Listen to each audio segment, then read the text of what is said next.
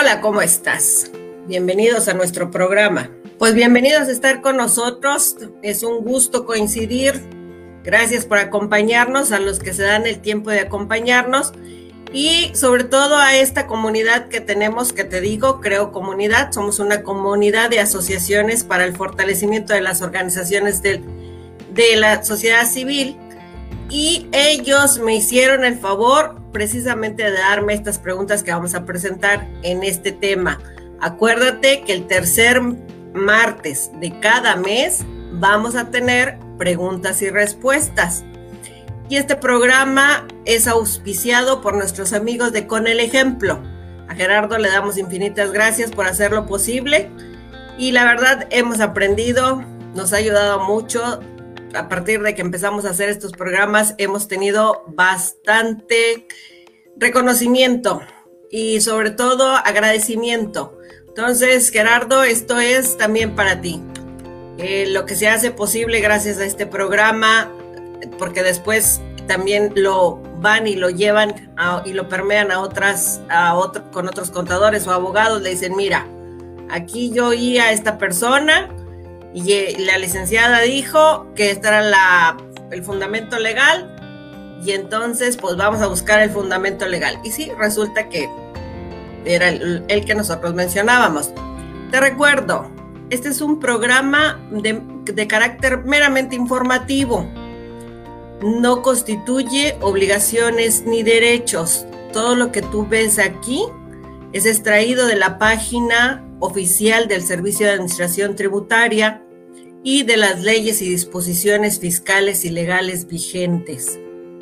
Como te platico, el día de hoy lo que vamos a ver es preguntas y respuestas. Y te recuerdo también, búscanos en las páginas de, las redes sociales de nuestros amigos de Con el Ejemplo AC. Si tú tienes una pregunta, acompáñanos también con estas preguntas. Nos encantaría escucharte. Y además, este, si quieres también pertenecer con nosotros a Creo Comunidad, Creo Comunidad nos puedes enviar un correo, un correo creocomunidad.gmail.com. Si de, de cada oírnos cada de este programa o de los programas que ya tenemos grabados y que se quedan en las redes sociales de nuestros amigos, con el ejemplo, si gustas y tú todavía tienes dudas o tienes alguna pregunta o no estás conforme con lo que yo estoy diciendo, porque pues obviamente esta es también una interpretación jurídica de estas leyes y disposiciones fiscales, pues con mucho gusto acércate con nosotros. Nos dará mucho gusto que pertenezcas a nuestra, a nuestra comunidad. Tenemos un grupo de fortalecimiento y vamos a comenzar. El programa es Aprendamos Juntos. ¿Por qué aprendamos juntos? Porque hay una retroalimentación entre tú y yo.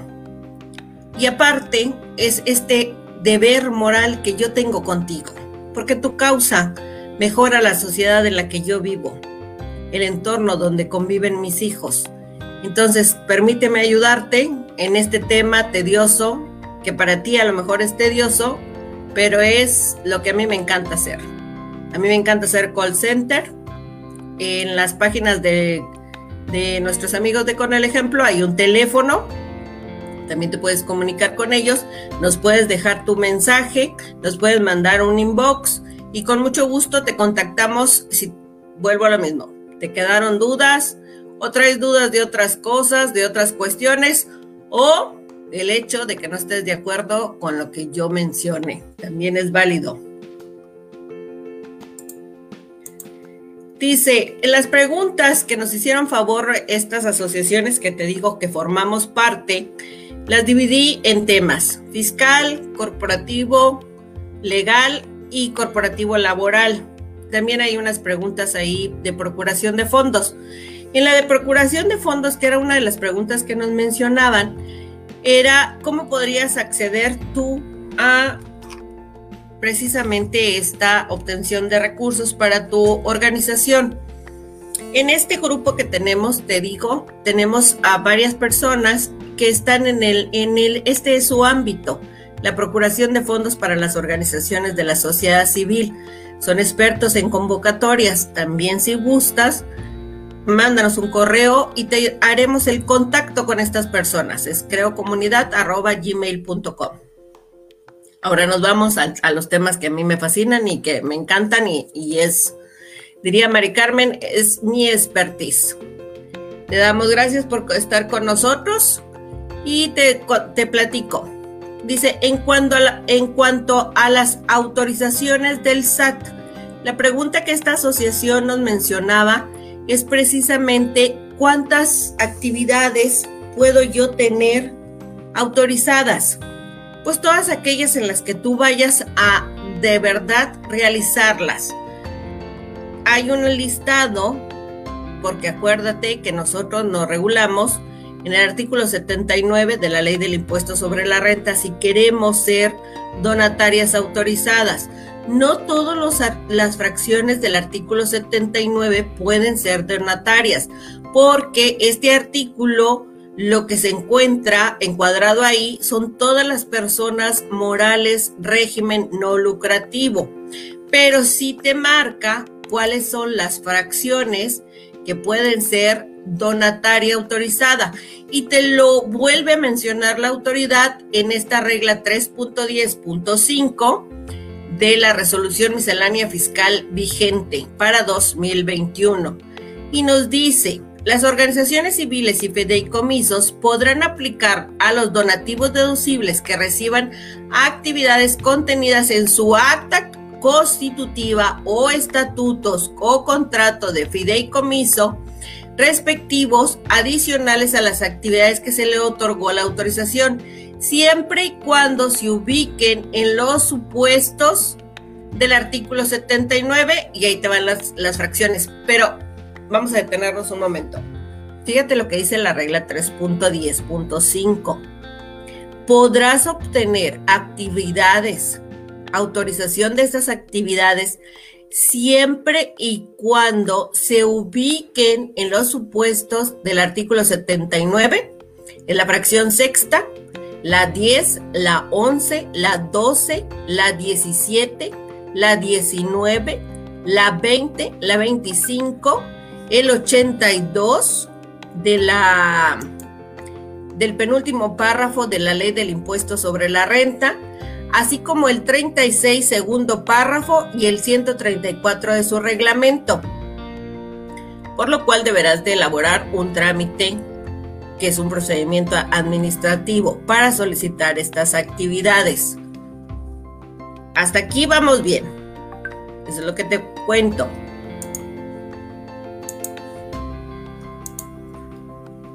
Sí puedes, en cuanto a las autorizaciones del SAT, ¿Cuáles son las autorizaciones? ¿Cuántas actividades tú puedes obtener?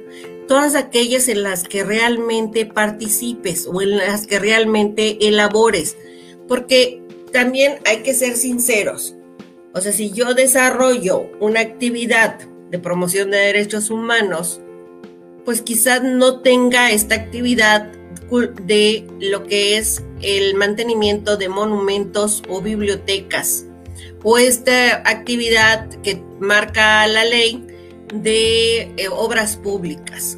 Mira, acuérdate que toda la información que nosotros te presentamos aquí es extraída de las páginas oficial del Servicio de Administración Tributaria. Y entonces nos vamos a ir a estas actividades, a estas actividades que tú puedes realizar. Es la asistencial, que viene encuadrada en el artículo 79 de la fracción sexta de la Ley del Impuesto sobre la Renta y el 132 del reglamento de la misma ley. Y como asistenciales pueden ser la atención a requerimientos básicos de subsistencia en materia de alimentación, vestido, vivienda, la asistencia o rehabilitación médica o a la atención de establecimientos especializados, la asistencia jurídica, el apoyo a la promoción para la tutela de los derechos de los menores, la rehabilitación de los alcohólicos, la ayuda para servicios funerarios, una orientación social, educación o capacitación para el trabajo, entendiendo por orientación social la asesoría en materias tales como la familia, la educación, la alimentación, el trabajo y la salud, el apoyo para desarrollar los pueblos y comunidades indígenas, la aportación de servicios para la atención a grupos de discapacidad, fomento de acciones para mejorar la economía popular, Hasta ahí llegan las asistenciales de la fracción sexta. Ahora nos vamos a la fracción, la 10, que son las educativas, que tienen ciertos requisitos. Debes de estar bajo la autorización de la Ley General de Educación. La investigación científica o tecnológica, que es la fracción 11. Las culturales, que es la fracción 12 que estas pueden ser la promoción y difusión de música, artes plásticas, artes dramáticas, danza, literatura, arquitectura y cinematografía conforme a la ley que, crea al Instituto Nacional de Bellas Artes y Literaturas, así como la Ley Federal de Cinematografía. Quédate aquí. Retén esta información aquí porque nos va a servir a dónde vamos. Ahorita vamos a ver también ciertas diferencias. Las culturales, nos quedamos que es el, la fracción 12. Las becantes, que es la fracción 17 y la 83 de la ley del impuesto sobre la renta. Escúchame esto. Otorgar becas para realizar estudios en instituciones de enseñanza que tengan autorización o reconocimiento de validez oficial de estudios en los términos de la Ley General de Educación o cuando se trate de instituciones del extranjero tengan o estén reconocidas en el CONACIT. Tiene requisitos. Para poder tú decir que eres becante, debes de tener un reglamento de becas, debes hacer una convocatoria para otorgar esta beca al público en general y todas aquellas personas de las que sea el sector, siempre y cuando sean vulnerables, participen y cumplan con los requisitos de tu reglamento de becas, deberás, por tanto, otorgarle la beca. También quédate con esa fracción, ahorita la vemos. Ecológicas, que son de la fracción 19. Las de desarrollo social, es la fracción 25 de la ley del impuesto sobre la renta y esta tiene ciertos incisos la promoción de la participación organizada de la población en las acciones que mejoran sus propias condiciones de subsistencia, en beneficio de la comunidad o la promoción de acciones en materia de seguridad ciudadana, el apoyo en la defensa y promoción de los derechos humanos, las cívicas enfocadas a promover la participación ciudadana, promoción en la equidad de género, en eh, apoyo en el aprovechamiento de los recursos naturales, la protección del ambiente, la flora y la fauna, y la presentación y resta, preservación y restauración del equilibrio ecológico. Aquí es donde vamos a poner atención. ¿Te acuerdas que te platiqué de unas ecológicas?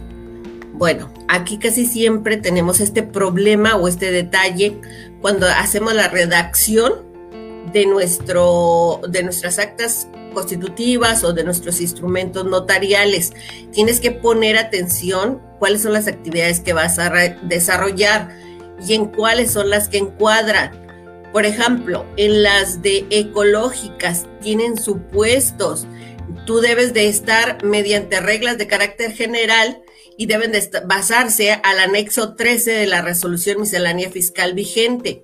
Por ejemplo, si yo quiero elaborar actividades donde voy a ir a sembrar arbolitos, no serían las ecológicas, más bien sería una actividad de desarrollo social que encuadraría precisamente en el inciso E, el apoyo en el aprovechamiento de los recursos naturales. Yo quiero dar este tema de, mejorar el medio ambiente y voy a dar un montón de talleres y capacitaciones. Ahí es donde encuadra, en la 25, no en las ecológicas.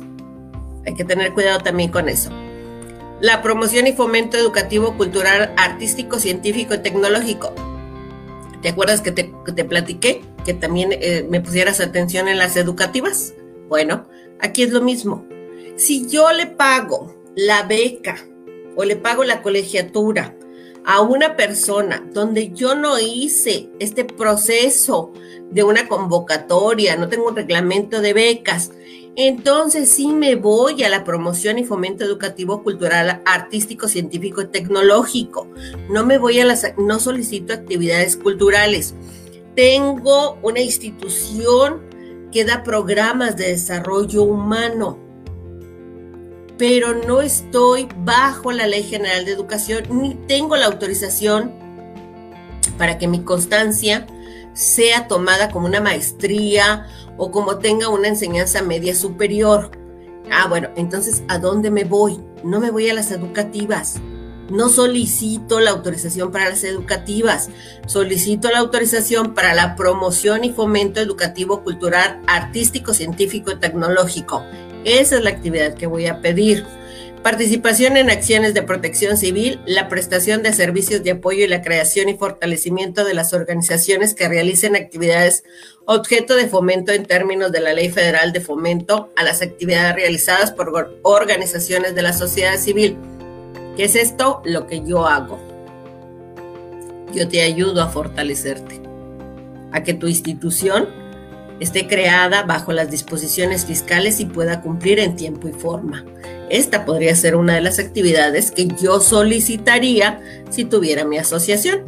Promoción y defensa de los derechos de los consumidores, apoyo a los proyectos de productos agrícolas y artesanos siempre y cuando no sobrepasen cuatro veces el valor anual de la UMA y las de apoyo económico, que también me ha tocado en este tema, que luego no sabemos y no distinguir Dice, las organizaciones que no desean realizar las actividades que se enlistan aquí pueden tener por objeto la recaudación de fondos para distribuirlos a otras entidades que sí realicen las actividades antes mencionadas.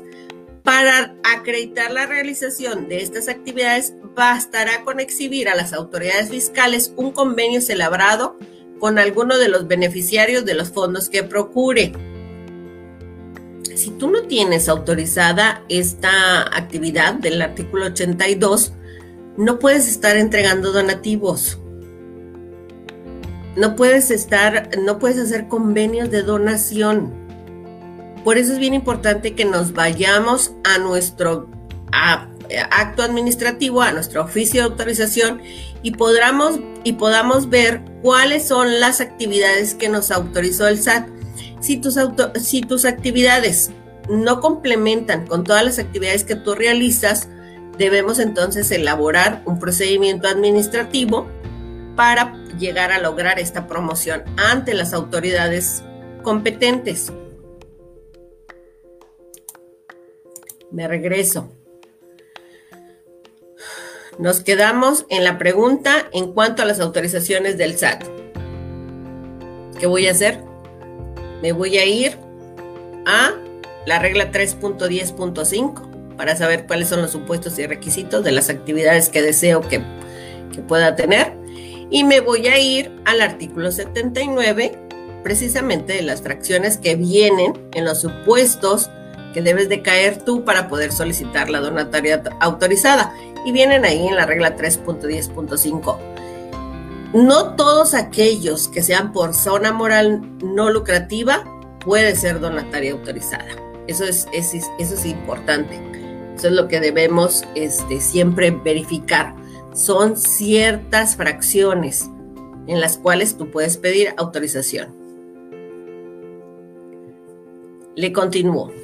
Pero antes te voy a dar oportunidad, si hay alguien en el público, que quiera hacernos saber esta duda, casi siempre cuando estamos en los talleres y en las conferencias, lo primero que hacemos es levantar la mano, porque este tema nos causa este,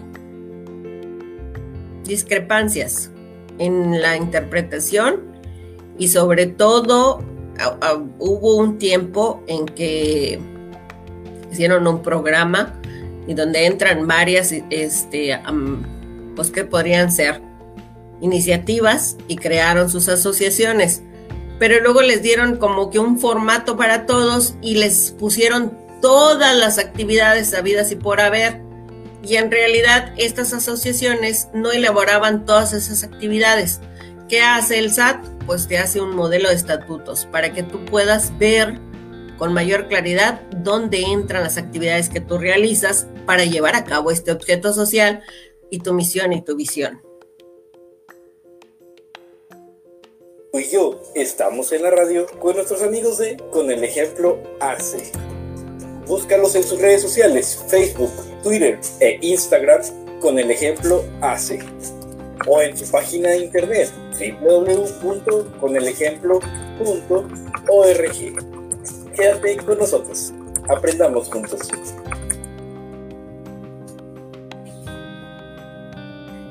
Bueno, pues al parecer no hay preguntas. Qué barbaridad. Ahorita ni siquiera un saludito. Ahí de perdido pónganme un hola. Vámonos a otra de las preguntas. Porque luego se me acaba el tiempo. O sea, no es posible. Acabo de ver que ya llevo 21 minutos. Dice, ¿cómo eximir del pago de impuestos estatales una vez que eres donataria autorizada? Esto es para el estado de Nuevo León. No sé en otros estados. Pero en el estado de Nuevo León, cuando tú eres donataria autorizada, puede ser exento de lo que son los impuestos sobre nóminas. Si tú tienes sueldos y salarios o tienes asimilados a, salarios, puedes llegar con esta autoridad a hacer un procedimiento administrativo donde, donde solicites la exención de estos impuestos, pero siempre y cuando, en el estado de Nuevo León, y siempre y cuando seas donataria autorizada. La resolución miscelánea fiscal. ¿Cuál es la regla? Acuérdense, cada vez que oigan la licenciada Nora Pinales, acuérdate, tú acuérdate siempre de esto. Leer la regla 3.10 te ayudará a conservar la donataria. Entonces, ¿cuál es la parte importante que de esta resolución miscelánea fiscal? Pues que son las reglas de carácter general que la autoridad ah, eh, este, publica en el diario oficial de la federación para poder ayudarte a ti cumplir con tus disposiciones fiscales y legales. Hola, Mari Carmen, muchísimas gracias por estar aquí siempre acompañándome. Es un gusto coincidir contigo. Yo bendigo tu vida. Vuelvo a la resolución miscelánea fiscal. ¿Qué otra es la que tanto me interesa y que debo de ponerle atención? En el anexo primero de la resolución miscelánea fiscal vigente, te voy a platicar cuáles son el procedimiento administrativo que nosotros como donataria podemos elaborar. En el 15, porque esto también es bien importante y luego ustedes mandan el contador o el abogado sube estas promociones ante el buzón tributario y no le, no le coloca a la autoridad que estás haciendo y me ha tocado. Te rechazan la promoción y te preguntan, ¿qué era lo que usted deseaba hacer? ¿Qué, trámite está haciendo? Entonces, son procedimientos administrativos, son tediosos, pero si no quieres batallar y no quieres estar perdiendo el tiempo, vete al anexo primero para que veas el anexo primero A de la resolución miscelánea fiscal vigente para 2021, para que conozcas cuál es el procedimiento que tú debes de elaborar para hacer tu solicitud. El 15 es la solicitud de autorización para recibir donativos deducibles cuando es la primera vez. 16. Avisos de la actualización del padrón y directorio de donatarias autorizadas. Acuérdate, tengo que elaborar esta renovación de mi carta de acreditación de actividades. Tengo que elaborar, porque hice un cambio de domicilio, un cambio de representante, un cambio de apoderado, un cambio de teléfono, un cambio de contacto en buzón tributario le digo a la autoridad, bajo el procedimiento administrativo del trámite 16, que actualizó mis datos del padrón. 17. Solicitud de una nueva autorización para recibir donativos deducibles. Perdí la vigencia. Ya no fui publicada en el diario oficial de la Federación. Me revocaron. Me aplicaron el requerimiento del artículo 82 cuater y no subsané el requerimiento no estoy en la fracción donde si sobrepasé los, el 50% de los ingresos no relativos del objeto social, puedo solicitar otra vez una nueva autorización, pero no me voy al 15, me voy al 17. 18. Solicitud de autorización para aplicar a los donativos deducibles recibidos en actividades adicionales, que era lo que te platicaba. A mí ya me autorizaron de asistencia social y estoy en la tutela del menor. Pues sí, nada más que necesito las de desarrollo social. ¿Sabes por qué? Porque tengo que promover los derechos humanos. Y sabes también por qué? Porque tengo que tener las cívicas para poder llamar la atención a esta participación ciudadana y pueda apoyarme en que el menor debe de tener una infancia plena, debe de respetársele sus derechos de educación, de una vida sana, de nutrición. Entonces, ¿qué voy a hacer? Voy a presentar el procedimiento del 18 19. Es la declaración informativa para garantizar la transparencia del patrimonio, así como el uso y destino de los donativos recibidos y actividades destinadas a influir en la legislación. ¿Qué es esto? El que más me gusta y el que es más fácil de presentar. El informe de transparencia.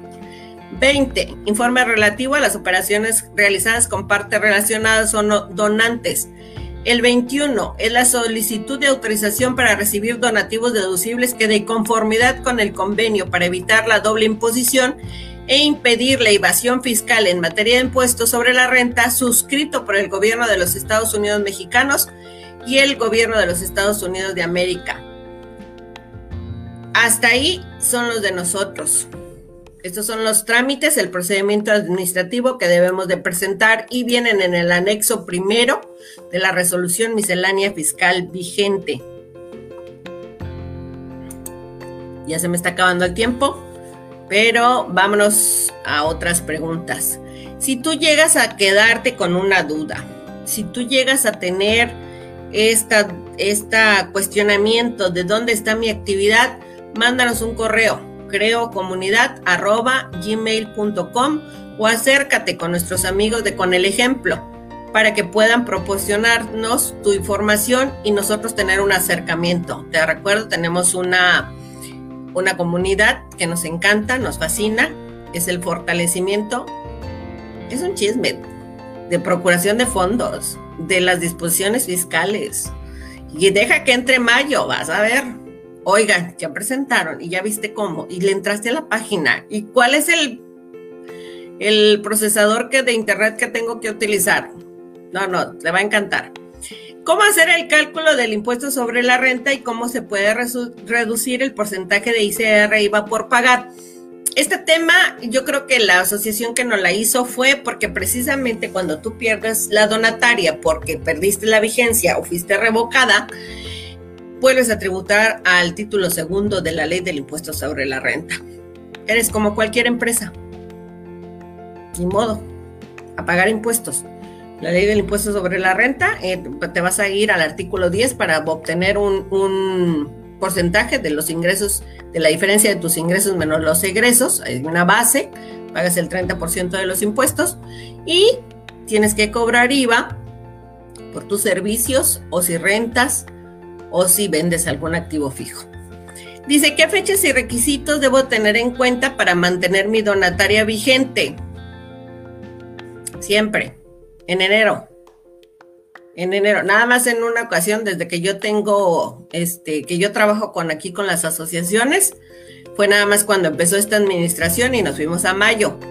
Pero en enero, sal, eh, acuérdate, yo pierdo la donataria por la vigencia, porque perdí la vigencia, o sea, no fui renovada para el, para el siguiente año, o me revocaron. Entonces, ¿cómo sé que continúo con la vigencia?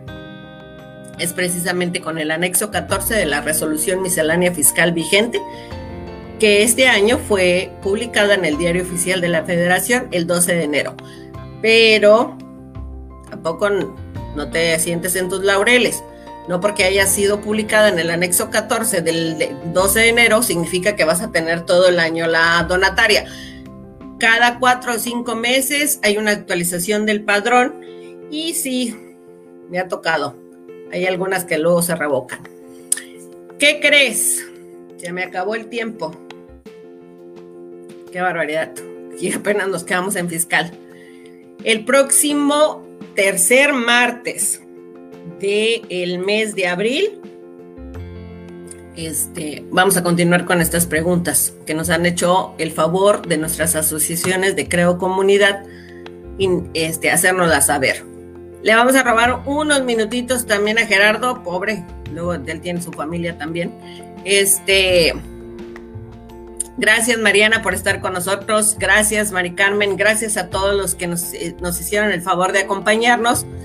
Y te platico, en lo que resta del mes de marzo y en el mes de abril, los martes y los jueves de 5 y 6 de la tarde, puedes agendar una cita conmigo. Es un, este, es pro bono, va a ser de una hora. Tú tienes dudas, nosotros tenemos respuestas.